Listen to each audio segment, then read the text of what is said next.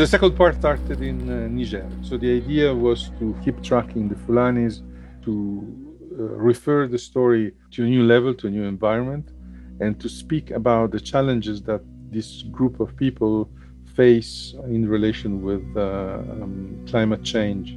So the problem was to create a continuum with the first uh, segment of our story and uh, to bring it to the audience with uh, with similar vibes and similar tones. Marco Longari is the AFP chief photographer for Africa. He has spent a large part of his career on the African continent and is based in Johannesburg. Okay. Sorry. Because I knew that the life was complicated, and, and also because I, I decided that I want to have some one-on-one portraits. I organized myself to travel with uh, an external flash, with a diffuser and a, and, a, and a, reflector and a stand and a trigger on the camera, and etc., etc. And this, of course, provoked a lot of laughs from the kids. Ah. You know, these big white men going around with all these things and making people pose here and there. But I have to say that thanks to the cooperation of uh, the fixer and of course of the people that accepted to pose for us, I'm very happy with the pictures. And it's really interesting to see how they stand out as single individuals in the pictures. And this is really beautiful to see.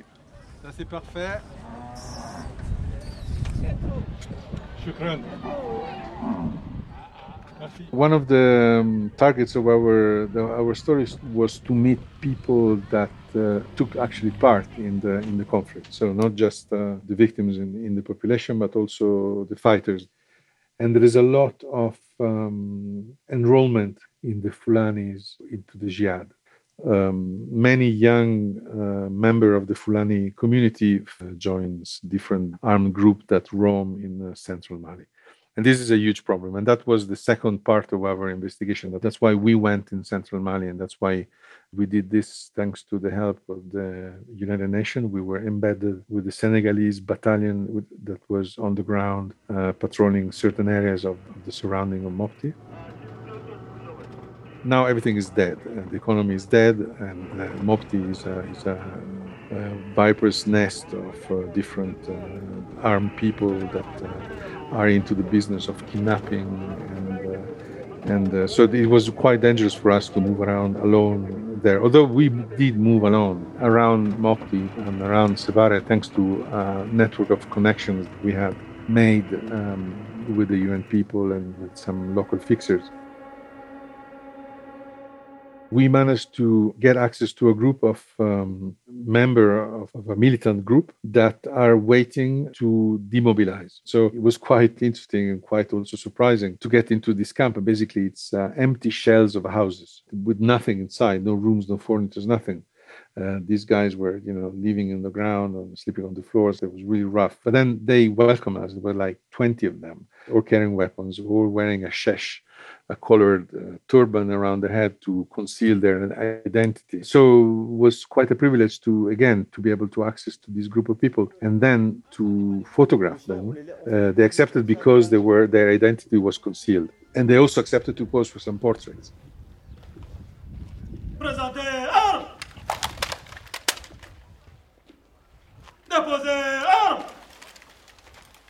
Again, out came the flash, the stand, uh, the the reflector and etc etc and uh, so the concert was quite hilarious in fact uh, to see uh, especially one of this of these guys was carrying an, automatic rifle from the 50s uh, Russian made uh, automatic rifle from the 50s and then another story that we managed to have was with with a man that deserted that escaped one of these jihadi camp and is now living undercover in one of the cities we were, and uh, he told us his story of how he joined the jihad and what was his role in all this. So it was a touching uh, story that we managed to witness, and also engaging from a photographic point of view because it was not easy to take pictures of him. Again, we couldn't see his face, but at the same time to manage to get a meaningful picture.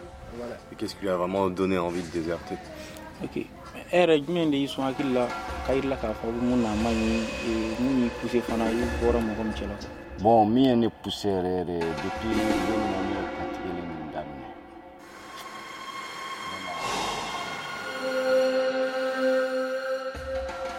What will be the image that you will keep from this trip? Certainly would be some of the portraits because in in a really small amount of time i managed to recognize in them some extreme beauty and some extreme sense of pride and belonging to this group of men and women that roam around in the desert. Another moment on the way there way before we entered the desert uh, with the army we stopped um, because we saw a caravan of women uh, traveling on the back of uh, dromedaries and um, belonging to the same tribe and a different clan, but the same same group of uh, Fulani. And they were moving the animals to another part of the country where rain were forecasted. And so we saw them moving along the road uh, with all their belongings carried on donkeys and and camels and dromedaries and etc. So it was really interesting to see uh, how the women play an enormous role in, in this huge adventure, which is moving from one place to the other. We're carrying the children. There were infants being carried on the back of a donkey, and uh, you know, and that was really very grateful from for us to to have been able to witness that and to photograph that. Do you keep a smell or a sound from this trip? If there is one thing. You, you can't avoid to deal with is the taste of the sand. You're constantly battered by wind. We, we had a couple of sandstorms during the late hour of the day and during the night. And uh, even now, I've been back since almost a week uh, from both Niger and Mali, uh, sometime I can still taste the grains of sand in my mouth. And I don't know from where they're coming, but uh, it's, it's incredible. It goes everywhere and uh, so the sound of the wind, the howling of the wind at night is really incredible. It's almost scary. It's airy. It's uh, it's weird. It's, uh, nothing that you have witnessed uh, before. And this comes with all the, you know the, this smell of rain and dust uh, mixed with humidity, primal, really primal smells and and the scents that are carried to you by the wind.